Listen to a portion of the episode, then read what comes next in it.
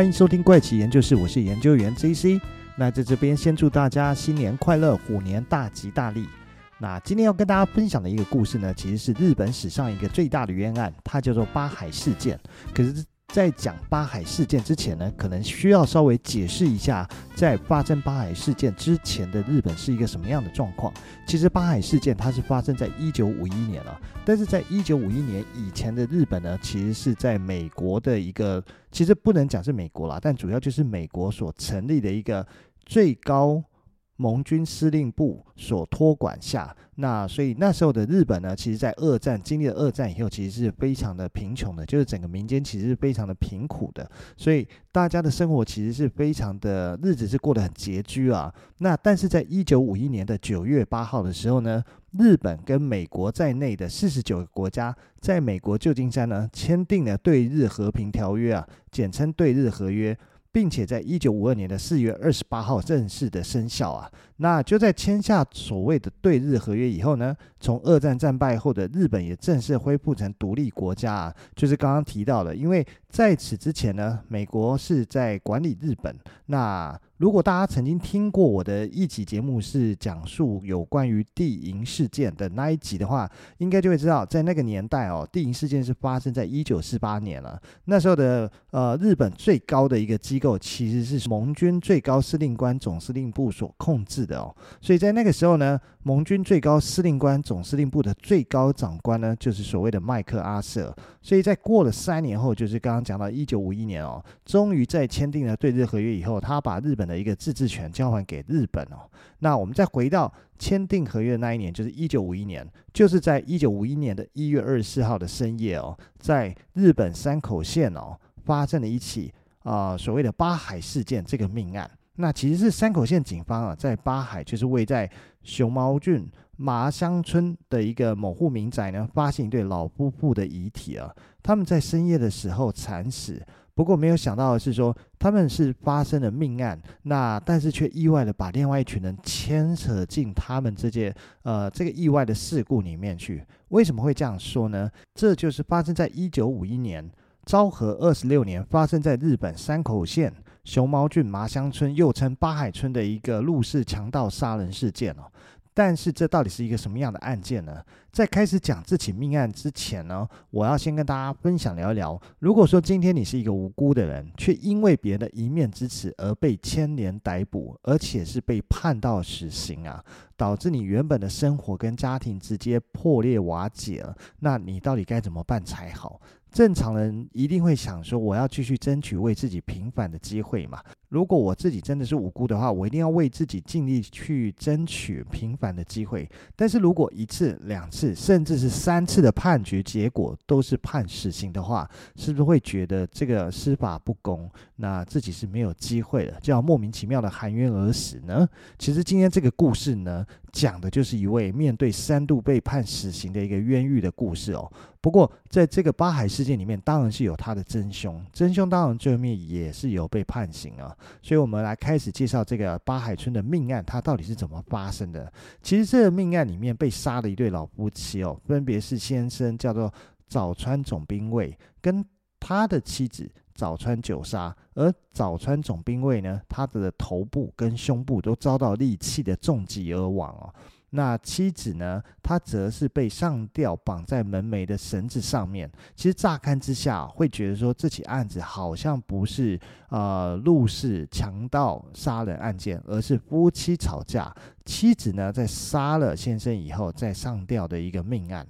但是呢，警方进来以后，诶，经过一段时间的调查，又很快的就排除了这个可能，而是朝向陆氏窃盗杀人的方向去侦办。那原因是在命案的现场发现了一些可疑的痕迹，所以警方马上就认定这是一起他杀的命案。而究竟会是谁来犯下这起凶杀案，而且是残忍的杀害一对老夫妇呢？那警方接着就在两天后，在当地的一个红灯区啊，逮捕了一位嫌疑犯，叫做吉冈晃。那为什么警方会认定同村的吉冈晃设有重嫌呢？因为这位吉冈呢，他二十一岁，不但有窃盗前科，而且本身的一个财务状况也不佳。那还有他被逮捕的时候，身上穿着日式的长袍，上面还沾有血迹。再者，吉冈的血型是 O 型，但是他衣服上面的血却跟被害者血型吻合，都是 B 型。还有吉冈在命案发生以后搭的计程车，还有在红灯区所消费付的钱呢，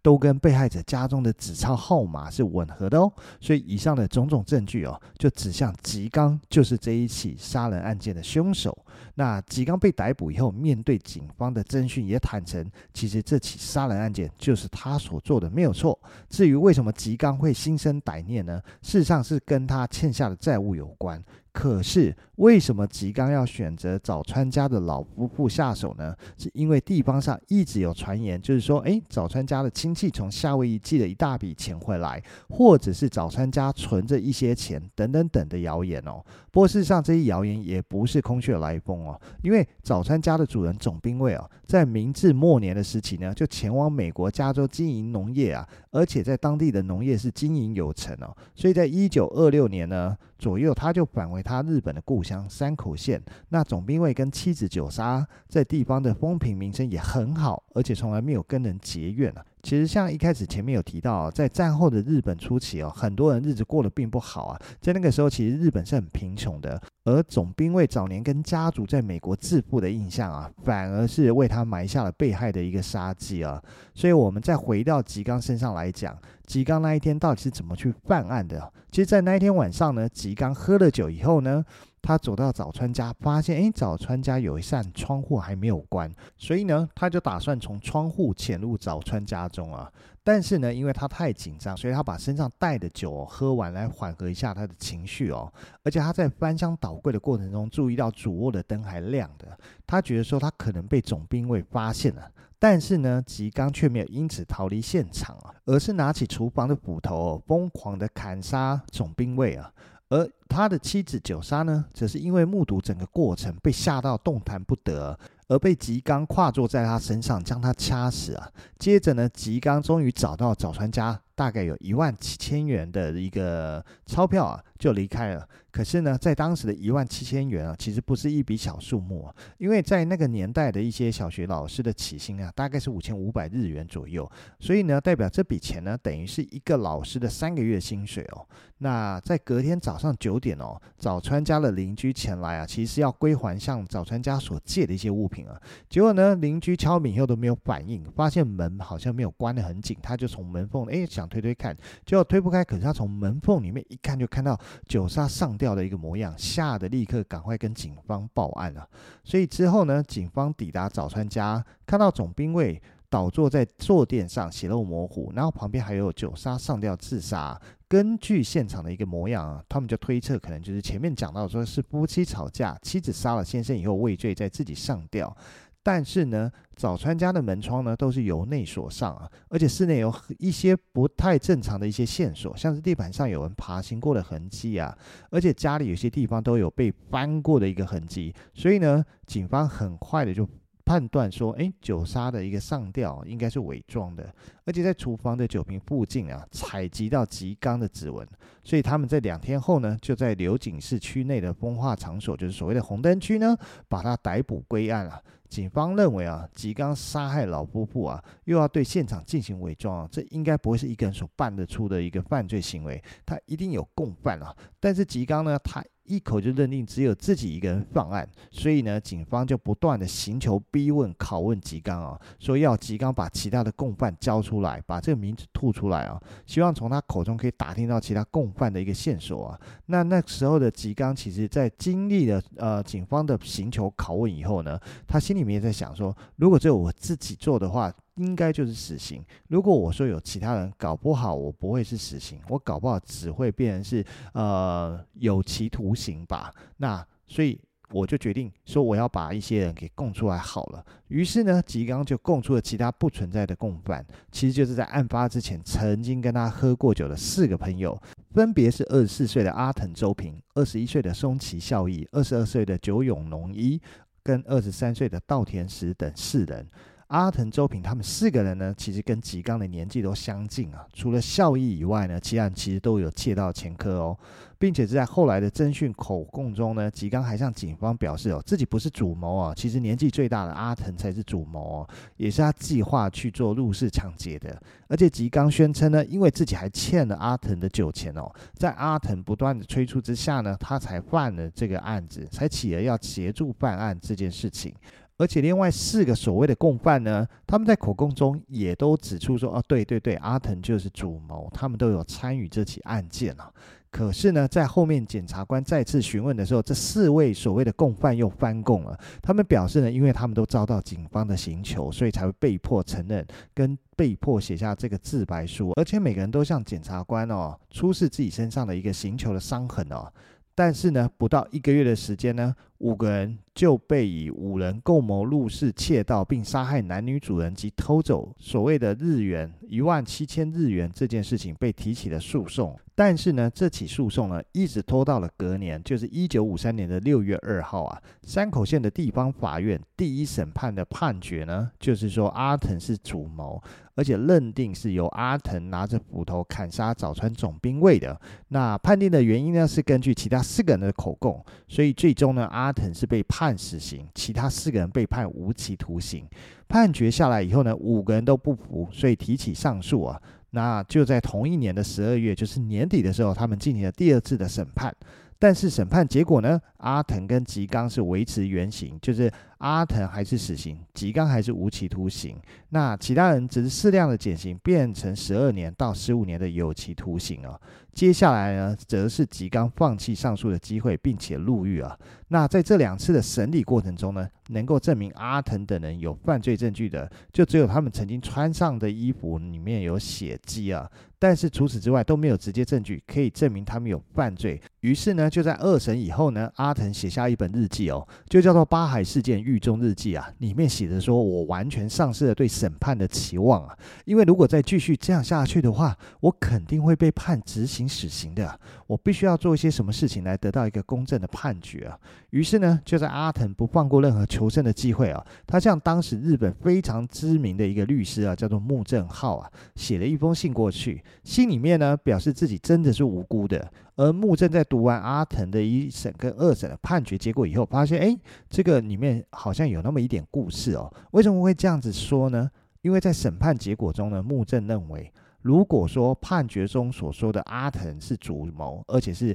杀死总兵卫的凶手的话，那阿藤拿着长斧头砸在总兵卫的头上所产生的伤口不应该是一个圆形的洞，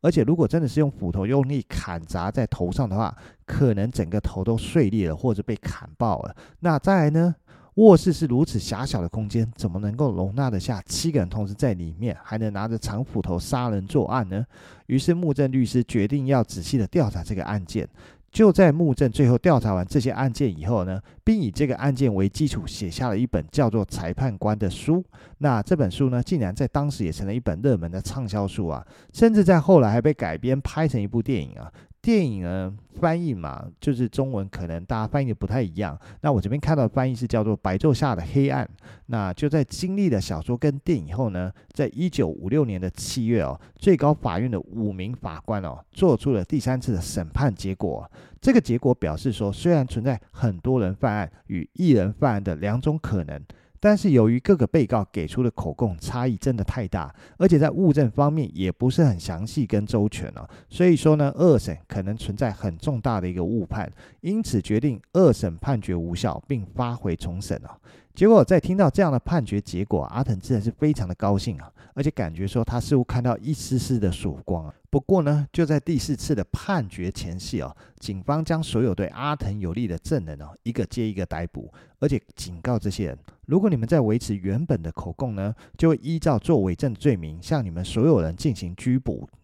于是呢，证人们纷纷改了自己的口供，但是最后还有三位证人，他们坚持自己原来的口供。但是呢，这三位证人也就被改判了半年到一年的有期徒刑。甚至在这段期间呢，阿藤的第一任妻子因为家庭压力啊，也跟阿藤离婚，离开了阿藤啊。但是呢，当时社会的一个舆论哦，是导向阿藤是无辜的。于是呢，在一九五九年的九月哦，终于迎来了第四次的审判结果。表示被告呢是在遭受某种暴力威胁下，还有不分日夜审讯跟非自愿的呃侦讯之下呢所做出的一个口白，因此法院否定口白的一个自愿性啊。而且吉冈在当地也是一个很有名爱说谎的人，吉冈的证言呢可信度基本上不高，所以最终的判决是吉冈维持原判，其他四个人呢都以无罪释放。那就在得知即将重获自由的阿腾哦，就在他的日记里面写下：历经了八年半之久，我终于要重获自由了，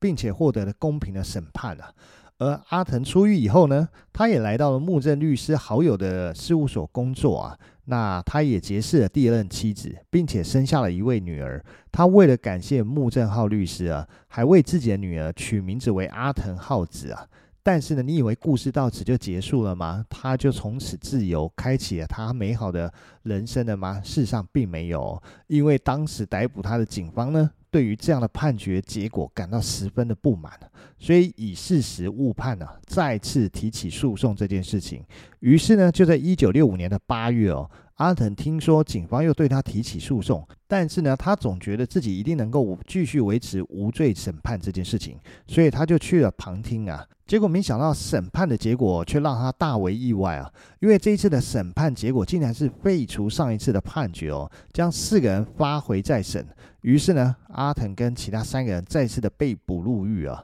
结果到第五次的审判结果呢，是阿腾又被判了死刑啊。那在这五次的审判结果中，已经是第三次被判死刑啊。但是呢，阿腾依旧不放弃的开始他的上诉啊。不过可想而知啊，这上诉过程一定是一条漫漫长路啊。但是呢，在最后总是迎来一则好消息啊，那就是吉冈终于翻供了。他说呢，他第一次的供词之后都是假的，过去这么多年以来，他都没有说过实话。而这整起案件呢，其实都只有吉冈一个人犯案啊。所以在一九六八年的十月二十五号啊，经过长达三年的审理啊，阿腾终于迎来了最后的审判结果啊。审判结果其实相当的简洁啊，因为这个案件呢存在重大的一个误判缘故啊，所以呢最后的审判结果就是不会发回重审，而是直接审判四个人无罪释放。这也是日本司法史上第一次由最高法院直接将死刑改判为无罪的一个案例哦。关于这起八海事件的冤案哦，前前后后其实一共花了十八年的时间，在来来回回的判决哦，浪费了四位无罪之人十八年的光阴哦。阿腾被捕的时候是二十四岁啊，最后终于确定他无罪的时候是反过来的四十二岁啊，就是二四的反过来的四十二。此后呢，阿腾出版了《八海事件狱中日记》啊，也在重返社会还有经营货运业啊。阿腾的一生呢，都在为了致力废除死刑而奔走啊。而当初的真正的犯案的凶手吉冈呢，则是在一九七一年的时候获得假释，重返社会啊。那吉冈一边呢在铁工厂工作啊，一边就去拜访阿腾等人，进行一趟所谓的谢罪之旅啊。但是呢，没想到几年后呢，吉冈再度因为杀人未遂而入狱啊。那最后就在一九七七年的时候病死在狱中啊。其实八海事件这件事情可以发现说，在过去哦，相信一定是不止在日本啊，在很多地方应该也都存在所谓的司法不公的现象啊。但是随着呃时间进入到现代啊，那大家的一个犯罪调查，就是警方的犯罪调查，也都越来越有自己的科学办案这件事情，跟更缜密的一个逻辑推断了，所以比较不会再发生像这样的司法不公的事情。那只能希望说，诶，在这个世界上，所有做坏事的人都能够得到所谓的报应。那也希望无辜的人不会因此而遭到牵连了。那今天的故事就先分享到这边了哦。那我们下礼拜再继续分享其他故事啦，拜拜。